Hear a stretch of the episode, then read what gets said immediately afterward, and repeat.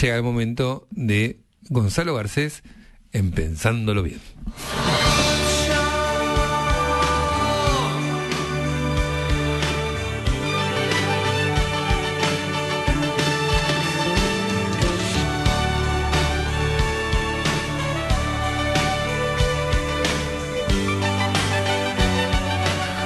Bueno amigos, como, como algunos de ustedes saben, estoy haciendo en estas semanas un, viaje por la cultura y la historia argentina. Ya hablé eh, de Lelutier, hablé de cómo este grupo encarnó los valores de la clase media progresista argentina. Em, la época en que la clase media progresista le imprimió sus valores a la cultura argentina terminó en un momento con el trauma que fue la hiperinflación del 89 y lo que vino después, de esto hablé también, fue el sueño menemista de entrar al primer mundo, eh, claro, sin tener que hacer ninguna de las transformaciones de fondo y los sacrificios que permiten al primer mundo ser primer mundo.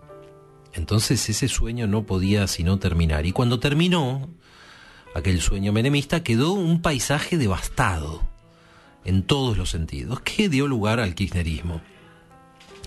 Pero no quiero entrar enseguida en la era kirchnerista, porque antes quiero hablarles de un fenómeno que atraviesa, me parece a mí, todas las, las diferentes eras de la política y de la cultura argentina. Es un fenómeno que, si logramos entenderlo, puede echar cierta luz sobre toda nuestra historia y también sobre el presente. Me refiero a, al mito del gran culpable. El mito del gran culpable.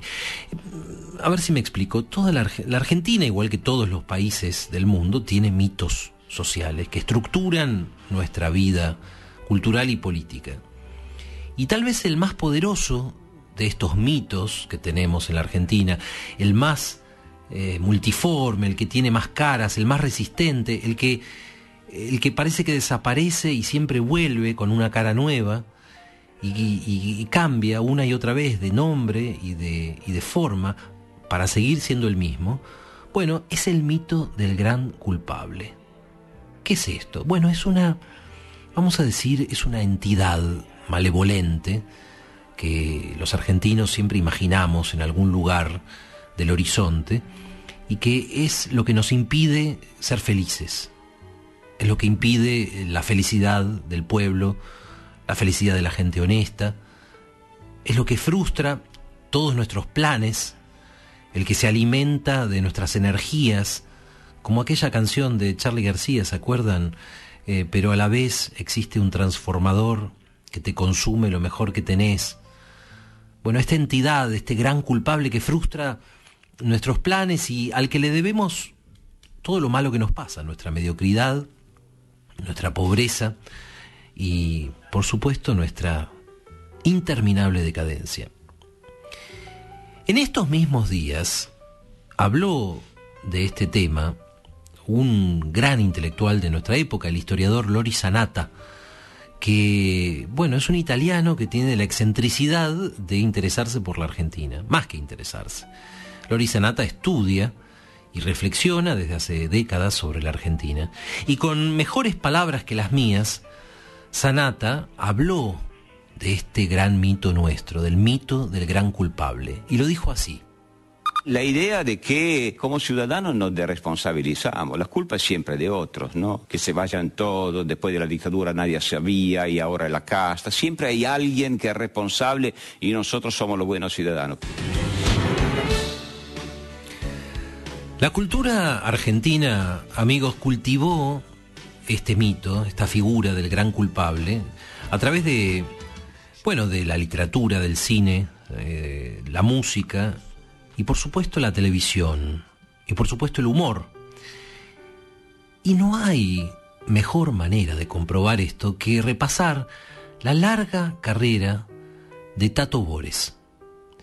Eh, Tato Bores, una figura eh, supongo que estarán de acuerdo conmigo, entrañable, muy querida, muy querida por, por varias generaciones de argentinos, y que tuvo un programa de humor político que salió eh, todos los domingos a la noche desde el año 1957 hasta 1994. Fueron muchos años, fueron 37 años de la política y de la historia de este país vistos por este hombre bajito, con ojos tristones, con peluquín, con frac y a veces con un habano que monologaba a gran velocidad mirándonos, a todos nosotros que lo mirábamos también mientras cenábamos en la noche del domingo. Algunos de los momentos recurrentes, los momentos emblemáticos de este programa están en la memoria de todos. A ver, yo recuerdo expresiones como eh, José Campera, ¿se acuerdan? Para referirse al sindicalista Saúl Ubaldini. José Patilla me parece que decía también, para, hablar de Menem. Recuerdo las referencias a, su esposa Berta. Recuerdo, por supuesto, la, la cena con fideos. Las llamadas telefónicas que hacía al presidente de turno. Cómo no, el, el inolvidable latiguillo, vermú con papas fritas y good show. Hubo momentos memorables de Tato Bores, la vez que se disfrazó de Cristóbal Colón, ¿se acuerdan? Por los 500 años del descubrimiento de América. La vez que habló en yiddish con Carlos Menem, mientras Menem a su vez le respondía en árabe. Y también, como olvidarlo, la vez que fue eh, objeto de censura por parte de la jueza Servini de Cubría y le respondió de una manera demoledora Tato con una multitud de periodistas y de artistas que cantaban a coro una canción que hoy es célebre, la jueza Barú Budú Budía. Sabe que os argentinos admiravam uma juíza chamada é, juíza, era tão engraçada, uma filha engraçada, filha da mãe, é, chamada Barubo do Budia, agora lembrei, Barubo do Budia descendente dos Burubudia do África Central. Sabe que seus falhos serão tão festejados, mas tão festejados, que o mais destacado da sociedade argentina, você acredita? Se reunia para homenageá-lo na televisão. Nossa, mãe do céu, que incrível que isso, Al igual que Lelutier, eh, Tato representó algo para la cultura argentina y para la clase media argentina. Representó, entre otras cosas, la aspiración a un cierto refinamiento, representó cierta distancia irónica, que fueron rasgos de, esta vieja clase media. Pero el humor de Tato Bores quizá era más conservador que el humor de Leluitier, en el sentido de que no buscaba reflejar los valores del progresismo, sino los valores del pueblo argentino en general. Y como los valores del pueblo argentino fueron cambiando, también fue cambiando sutilmente el punto de vista humorístico de Tato. Solo una cosa no cambió nunca, y enseguida vamos a ver por qué. Pero escuchen antes, por favor, eh, un fragmento de uno de los primeros monólogos de Tato Bores del año 59, o sea, pleno gobierno de Arturo Frondizi.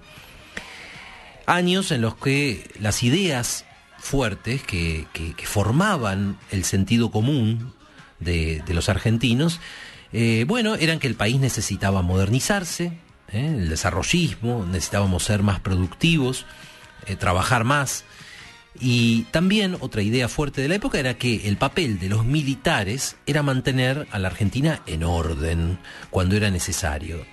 Y esto es lo que decía en aquel entonces el joven Tato Bores. Después están los sindicatos que están rabiosos porque no pueden hacer huelgas. Es decir, sí pueden hacer huelga. Lo que pasa es que como aquí se trabaja poco, nunca se sabe si están en huelga o están trabajando, así que no operante completamente.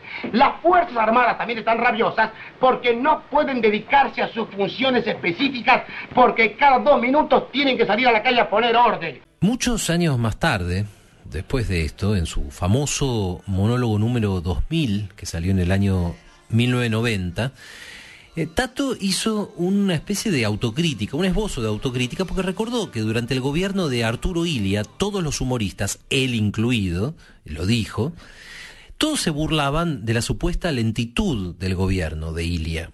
Y claro, así ayudaron a poner su, su granito de arena para el clima destituyente que terminó en el golpe de Estado de Onganía, en el 66. Para mí está fuera de duda amigos, que Tato Bores, aparte de ser un, hombre querible, que bueno, después de todo era su trabajo como humorista, también fue un hombre honesto. Y a veces algo más, a veces fue valiente. Quiero decir, yo no puedo dejar de sentir respeto cuando vuelvo a ver eh, otro monólogo famoso del año 1980, un monólogo donde Tato Bores finge, en uno de esos momentos recurrentes de su programa, finge hablar por teléfono con el presidente. Claro, recordemos que en ese momento el presidente era Jorge Rafael Videla. Y recordemos que la represión y las desapariciones y las torturas de personas todavía eran algo cotidiano en la Argentina. Bien, ahí Tato Bores se permite una ironía muy breve, pero una ironía imposible de ignorar, cuando le pregunta al supuesto Videla por teléfono, le pregunta con fingida inocencia, ¿pero cómo? El año que viene, en el 81, vamos a elegir otro gobierno y enseguida se desengaña. A ver, escuchémoslo. Señor, el otro día escuché su mensaje de aniversario, quiere que le diga la verdad, todo lo que dijo me gustó muchísimo y espero tenerlo como presidente muchos años más. ¿Cómo? ¿Cómo que no? ¿Por what? Tell me, ¿por what? Se va en 1981, ¿pero por qué? Ah, ya había sido determinado. Ah, Entonces quiere decir que pronto vamos a elegir presidente nuevo, ¿no? A nosotros no. Ah, lo van a elegir la... A... ¿Quiere que le diga? Muy bien pensado, ya es mucho mejor. Y cada vez que lo elegimos nosotros no nos dura nada. En cambio, cuando lo eligen ustedes, duración asegurada, señor, sí.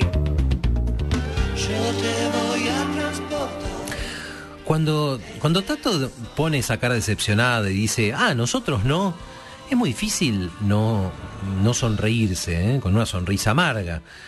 Eh, y es difícil para mí no sentir gran respeto por ese hombrecito de frac que sin más defensa que unos anteojos falsos y un micrófono, bueno, mal que mal le moja la oreja a una dictadura que gobernaba con poder casi absoluto. Pero también siento cierta incomodidad. Y siento incomodidad porque ese nosotros no de Tato significa también, implícitamente, que los argentinos en general, los argentinos como pueblo, como ciudadanos, ¿eh? la gente honesta, la gente como usted y yo, no teníamos nada que ver con el estado de cosas en la Argentina. Y eso no era real. La realidad era otra. La realidad era que el golpe del 76 fue bienvenido para la vasta mayoría de la sociedad argentina, la izquierda igual que la derecha, los pobres igual que los ricos.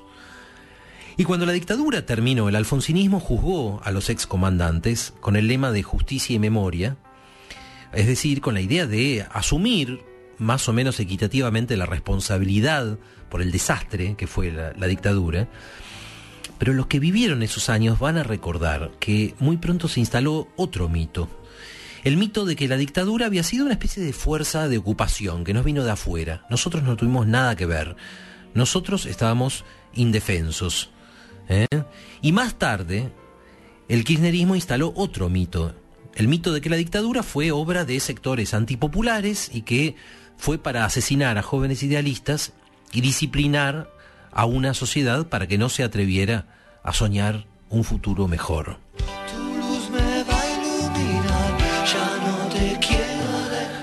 Porque amigos, en nuestro mito del gran culpable, siempre, siempre el culpable es otro. Así funciona. Así es el mito. Cambian las caras del gran culpable, cambia el nombre, pero las figuras son siempre las mismas. Siempre hay un nosotros que es inocente. A nosotros nos pasan las cosas. A nosotros nos tocan los políticos que nos tocan. Nosotros no tuvimos nada que ver. Nosotros tenemos la desgracia de tener estos políticos que tenemos.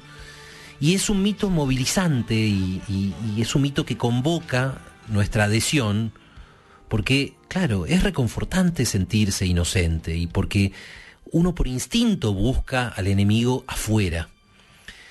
Pero también este mito nos impide ver las realidades más complejas, que realmente explican lo que nos pasa.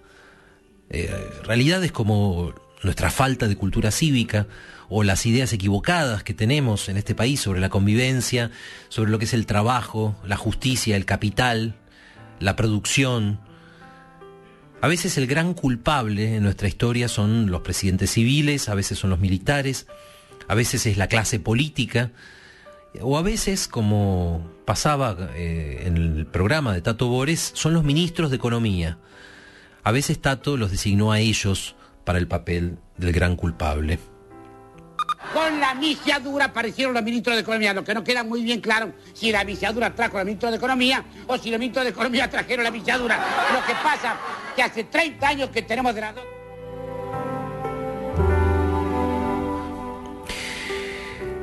Y como es bastante evidente, un humorista que monologa frente a un micrófono es muy parecido a qué?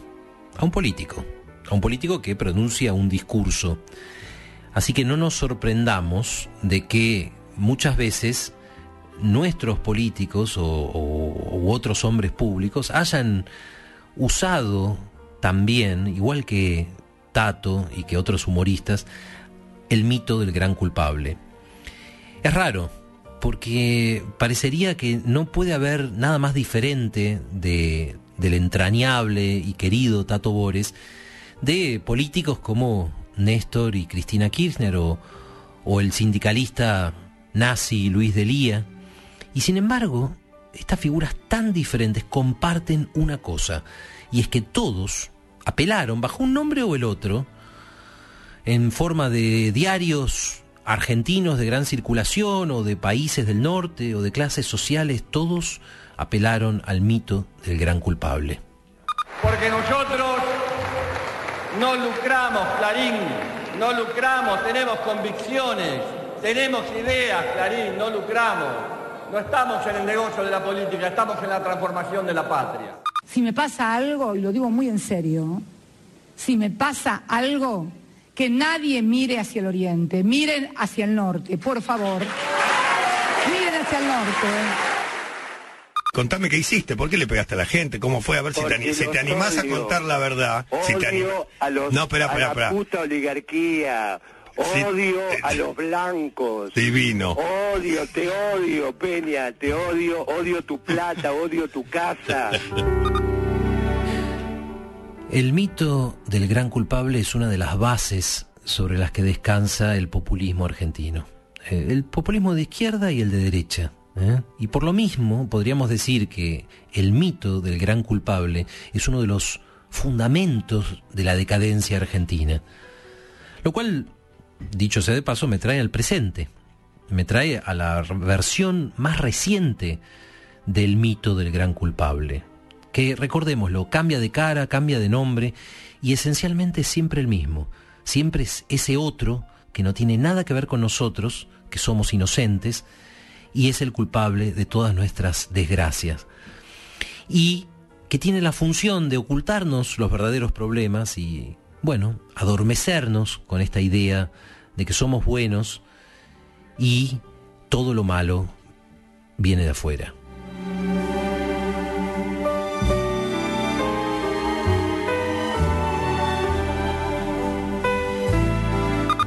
La casta tiene miedo pero hay algo que los asusta más que a todos. El canto que más los asusta a la casta esta de mierda fue el canto del 2001-2002, cuando pedimos que se fueran todos y no se fue ninguno y se quedaron todos. Por eso tienen terror cuando le cantamos ¿qué cosa? ¡Que se vayan todos!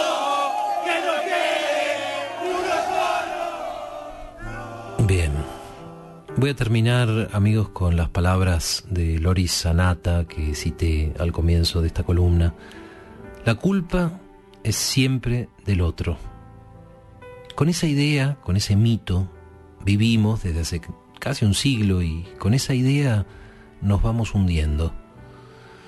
En mi próxima columna, el martes que viene, en vez de avanzar en el tiempo, voy a tomar otro camino, voy a dar un salto atrás, al pasado. Voy a visitar los años 20, el gobierno de Hipólito Irigoyen, eh, los tangos de aquellos años y también la gran novela de aquellos años, que es Los Siete Locos de Roberto Art para empezar a tener una perspectiva un poco más amplia sobre la historia de nuestra cultura y sobre nuestra historia política.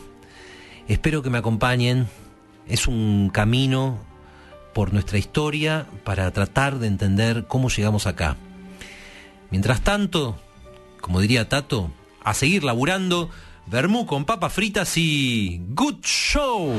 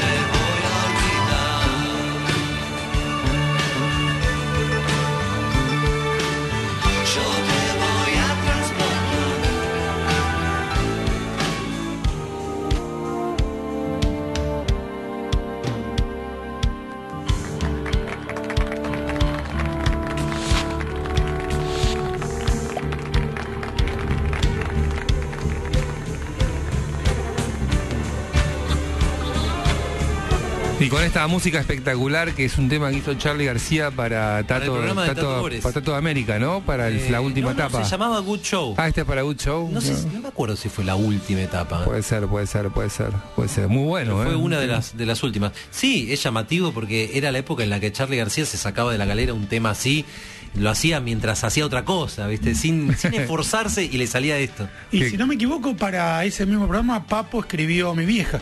¿En serio? Creo que lo escribió para una de las emisiones de Tato Bores. Nadie se atreva a tocar a mi vieja. Puede ser. Bueno, espectacular. Todo lo que nos trae Garces en sus columnas de los martes. Amigos, a descansar. A descansar. Hasta mañana, mañana seguimos. Hasta mañana, querido Sánchez. Chau, chau.